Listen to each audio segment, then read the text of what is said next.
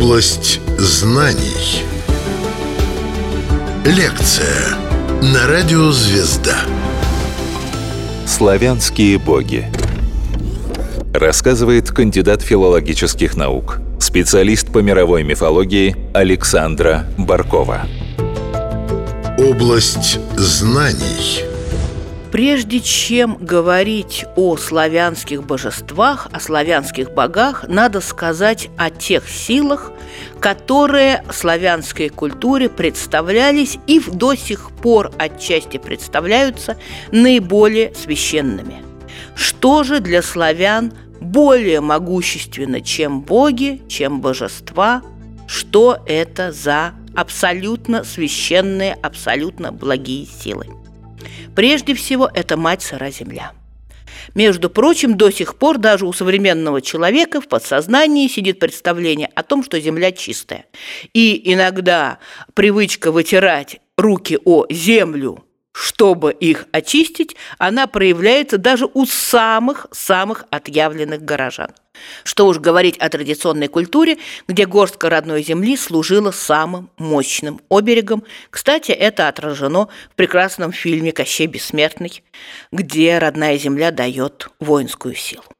Другой, не менее священный стихией, силой, оберегом был хлеб – причем это восходило к еще языческим временам. Кусок хлеба, положенный младенцу в колыбель, отгонял от него злые силы. Человек, идя куда-либо, клал хлеб за пазуху. Это не только сухпайок, это, опять же, могучий оберег. И, что любопытно, в процессе печения хлеба, да и вообще, так сказать, вот создания хлеба, крестьянке очень активно помогали покойные. То есть Особенно, когда сажали хлеба в печь, все молчали, потому что в это время предки, покойные, присутствуют и обеспечивают, так сказать, вот, чтобы хлеб благополучно пропекся, там не скособочился, тем паче не подгорел, ну, тем паче там не было бы чего-нибудь еще похуже. О покойных отдельный и приятный разговор, потому что с точки зрения крестьянина потусторонний мир находится где-то недалеко, у нас в языке сохранился глагол «отойти» о смерти. Собственно, последние поминки по человеку спустя год после смерти, то есть вот русский крестьянин жил, умер, имеет отпуск год, и через год он входит в число покойных предков, дедов.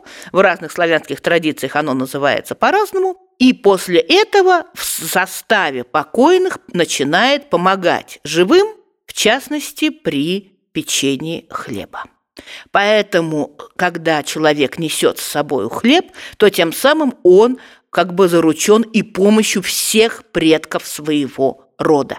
Это силы абсолютно благие все остальные мифологические персонажи будут восприниматься как более или менее опасные, более или менее жестокие, более или менее непредсказуемые. Некоторые будут абсолютно и катастрофически отрицательные, без положительных черт. Это прежде всего касается логично неупокоенных мертвецов. Если человек умирает дома в так сказать, почтенном возрасте, то с ним все хорошо, он становится покойным. Если он погибает, он может утонуть, это очень плохая смерть. Он может быть убитым громом, это не такая уж редкая смерть до эпохи громоотводов. Он может просто умереть молодым и так далее – ну и, наконец, хуже всего, конечно, будет самоубийство. Это его превращает в неупокоенного мертвеца, упыря, и существовал целый ряд поверий о том, как от них надо защищаться, там, полынью ограждаться и многое-многое другое. Славянские боги Область знаний – Особую категорию неупокоенных мертвецов, не очень опасных, но правила безопасности надо соблюдать, причем соблюдать ежегодно, составляли умершие до брака. Надо напомнить, что при отсутствии современной медицины смертность детская доходила до 80%. Поэтому, когда наши современные женщины говорят, а как же это в бане рожали и ничего, так рожали и ничего, и ни матери, и ни ребенка, две свежих могилки на кладбище. Потому что смертность рожениц была тоже довольно интересной. Наиболее опасны первые роды, но когда женщине за 40, и она в 20 раз рожает, а женщина в течение жизни способна родить 20-25 раз, то вот 20 роды они ничуть не менее опасны, чем первые. В серединке полегче. Очевидно, что младенцы мерли просто пачками, настолько, что до пяти лет э, им далеко не всегда давали человеческое имя. Далеко не всегда крестили при рождении, это зависело от разных всяких обстоятельств, и как бы до пяти лет ребенок мог считаться волчонком, зайчиком, птенчиком, котеночком. Э, то есть он не человек. В пять лет уже шансы на выживание повыше.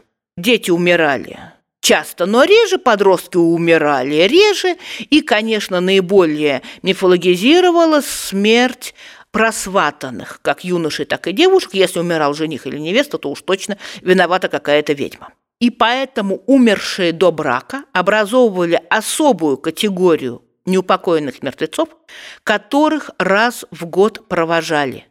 И это дало нам в народной культуре русальскую неделю – Собственно, изначально слово «русалка» обозначало вообще не сверхъестественное существо, а девушку-участницу праздника Русали, потому что это праздник был прежде всего молодежный, то есть молодежь с пением, с плясками. В древнерусских текстах в поучениях против язычества ругались епископы, что скачут в русалиях, праздник Русалии. Соответственно, с песнями, плясками молодежь провожала всех своих умерших друзей, чтобы те раз и навсегда отправились в потусторонний мир и их тут больше не беспокоили. На Руси сохранилось слово «русалка», то есть участница русалей. У южных славян сохранилось слово «русалец», то есть участник русалей. Итак, изначально русалки – это не сверхъестественные существа, это участники празднества русалий, посвященные отправлению на тот свет – оптом всех, кто в течение этого года умер до брака. Логично, что в следующем году умрет новая партия, и ее оптом на русальской неделе отправят туда. А вообще слово «русалка» поглотило трех разных мифологических персонажей, потому что там есть еще духи плодородия, и вот они-то чисто женские. Ну и заимствованный из Европы персонаж, девушка с рыбьим хвостом, который потом в 20 веке просто вытеснил всех остальных. Говоря о духах природы, конечно, надо сказать о лешем, и в Лешего мы, разумеется, не верим ровно до тех пор, пока мы не заблудились в лесу. Дальше мы сразу вспоминаем, что надо вывернуть одежду наизнанку, поменять местами правое и левое, чтобы Леший нас вывел. Если тебе встречается в лесу какой-то человек, который указывает дорогу, ты говоришь, что вот леший хороший. Если человек не встретился, то, соответственно, леший плохой. В традиционных верованиях все примерно так же, только немного жестче более негативное существо водяной, потому что плавать русские люди не очень хорошо умели, проблема утопленников стояла достаточно остро, плюс водяной – это существо еще и связанное с водяной мельницей, мельница стоит на отшибе, и, конечно, мельник будет всячески мифологизирован. Что касается домового, то он в народной культуре скорее озорной и хулиганистый, чем положительный.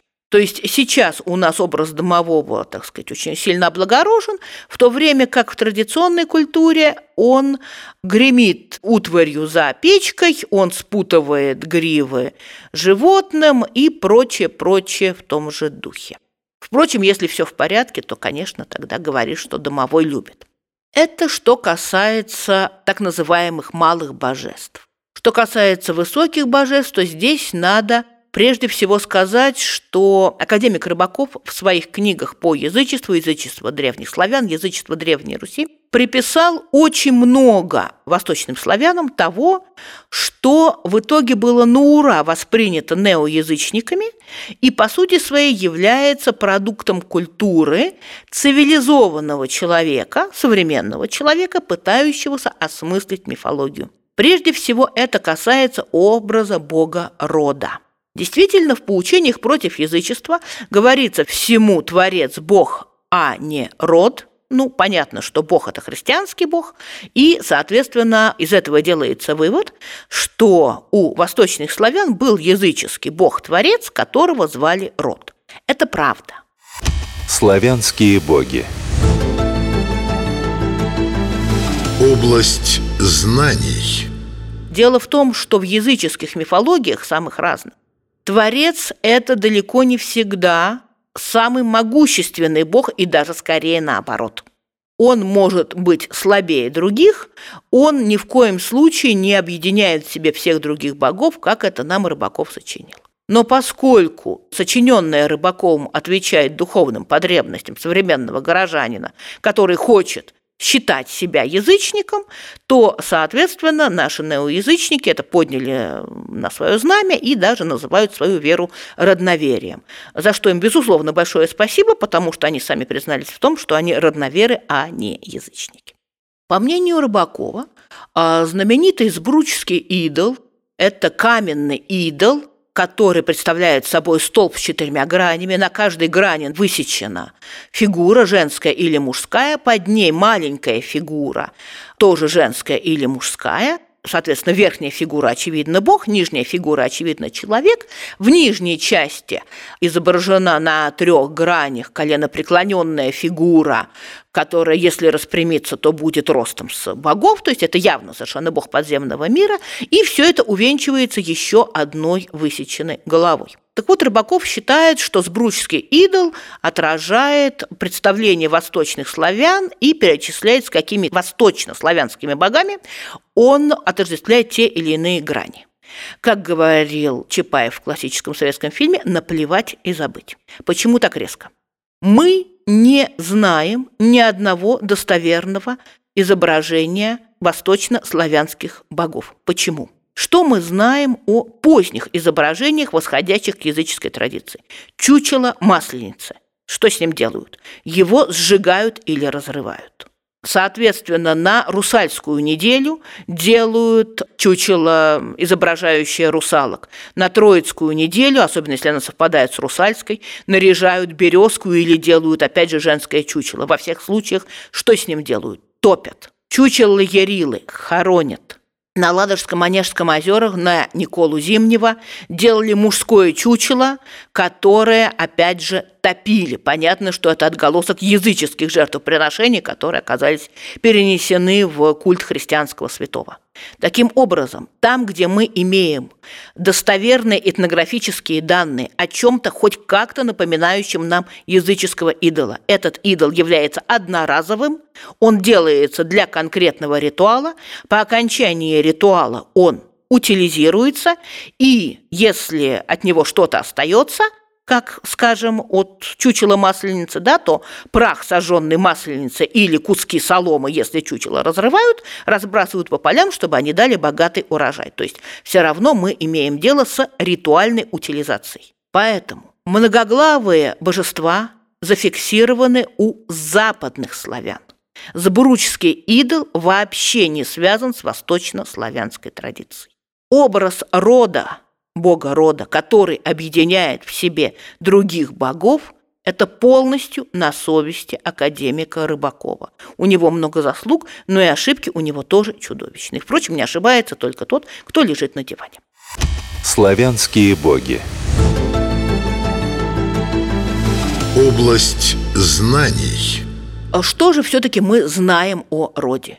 А в поучениях против язычества говорится, что он ездит на облаке, мечет на землю дождь, и благодаря этому рождаются дети. Вот это мы и знаем, но царем богов он не был. Самые известные славянские боги – это, разумеется, языческий пантеон князя Владимира. Владимир во главе своего пантеона ставит Перуна. Перун – бог молний, и о том, что восточные славяне почитают бога молний, писали еще античные авторы. Я замечу, что во времена поздней античности славяне весьма активно нападали на границы Римской империи, и именно эти весьма воинственные славяне по мнению античных авторов, никакого бога, кроме громовержца, не почитают. Ну, логично, откуда ж им знать про то, во что верили где-то там в деревнях на 800 километров восточнее. Культ Перуна связан с почитанием дуба, потому что в это дерево бьет молния, с почитанием кабана, и, естественно, с почитанием оружия. Относительно почитания кабанов у нас сохранились известны сохранившиеся дубы с вживленными в них кабаньими челюстями. Там, так сказать, все серьезно. То есть это был мощный воинский культ. Владимир, будучи внебрачным сыном, он, конечно, внук древлянского князя, но его мать была пленницей, поэтому сын он все-таки внебрачный, хотя и княжеского рода по обоим линиям. Владимир, стремясь к власти, объединял Русь огнем и мечом, и первая попытка была объединить Русь под именем языческих богов, и в частности под именем Перуна. Поэтому, конечно, такой бог был главой его пантеона. Затем Владимир понимает, что чтобы Русь достойно смотрелась, как мы сейчас скажем, на международной арене, ему необходимо принимать христианство. И, что любопытно, он устраивает Перуну фактически воинские похороны, потому что все остальные идолы были им изрублены, ну, собственно, по приказу Владимира были изрублены. Идол Перуна был сброшен в Днепр, и эскорт в 12 дружинников провожал его до порогов. Вы понимаете, что 12 дружинников – это 12 гвардейцев. Дружина княжеская – это профессиональные воины, это воинская знать, эскорт из 12 дружинников – это, я бы сказала, переводя на современный язык, э, это 12 гвардейских непростых офицеров. Я затрудняюсь даже перевести это на современные звания. И, конечно, это действительно воинские похороны, то есть, ну, он предал своего бога, но зато, вот предав его, похоронил с честью такой красивый поступок. Что касается других богов э, Владимирова пантеона. Текст повести временных лет говорит, начал Владимир княжить в Киеве единолично, поставил посреди двора Теремноба, Перуна, а глава его Сребрина, Ауз, Злат, и Дачбога, и Хорса, и Стрибога, и э, Семаргла, и Макош. Стрибог э, – сложный вопрос. Возможно, бог неба, возможно, мы знаем в слове полку Игореве, что ветры – это внуки Стрибога. И, возможно, его имя содержит древний корень со значением «отец». То есть, возможно, что он вот мыслился каким-то отцом, но только не надо его отождествлять, конечно же, с христианским богом отцом. Это напрасно. Хорс и Дачбух – очень интересная пара богов. Хорс нам прекрасно известен по слову о полку Игореве. Это бог солнца, движущегося по небу. В слове полку Игореве князь оборотень, ну, оборотень, конечно, в фигуральном смысле, великому Хорсу волком путь пересекает. То есть это движущееся по небу солнце. Дачбог называется в древнерусских текстах сыном Свароговым, и нам известен термин «сварожич», означающий огонь под авином. То есть авин – сарай, в который свозят снопы хлеба, дальше их надо просушить. Для этого под авином вырыта большая яма, там разводят костер, и таким образом хлеб сушат. Как мы прекрасно понимаем, если этот огонь куда-то из этой ямы сдвинется, мы получим страшный пожар и смерть от голода. Поэтому нам важно, что Сварожич – это жар неподвижный. В древнерусских текстах до монгольского периода будет упоминаться огненная печь Дачбога. Имя Дачбога иранского происхождения и первый корень означает «жар». То есть это не «дай бог», это не «дающий бог», а это именно бог жары. И поэтому, видимо, мы вправе говорить, что Дачбог и Хорс оба связаны с светом и теплом, но абсолютно разным. Хорс – это движущееся по небу солнце, Дачбог – это жар, который находится в доме, под домом, под авином, жар в печи, он неподвижен. Если Дачбог куда-то сдвинется, будет катастрофа. В заключение я хочу сказать, что чтобы разбираться с образами славянских богов и славянской мифологии вообще, лучше пользоваться энциклопедией пятитомной «Славянские древности» под редакцией академика Никиты Ильича Толстого. Ее очень легко найти в интернете. Что касается работы Рыбакова, он действительно сделал много хорошего, но выводы его скорее будут ошибочными, чем верными рассказывала кандидат филологических наук, специалист по мировой мифологии Александра Баркова. Область знаний –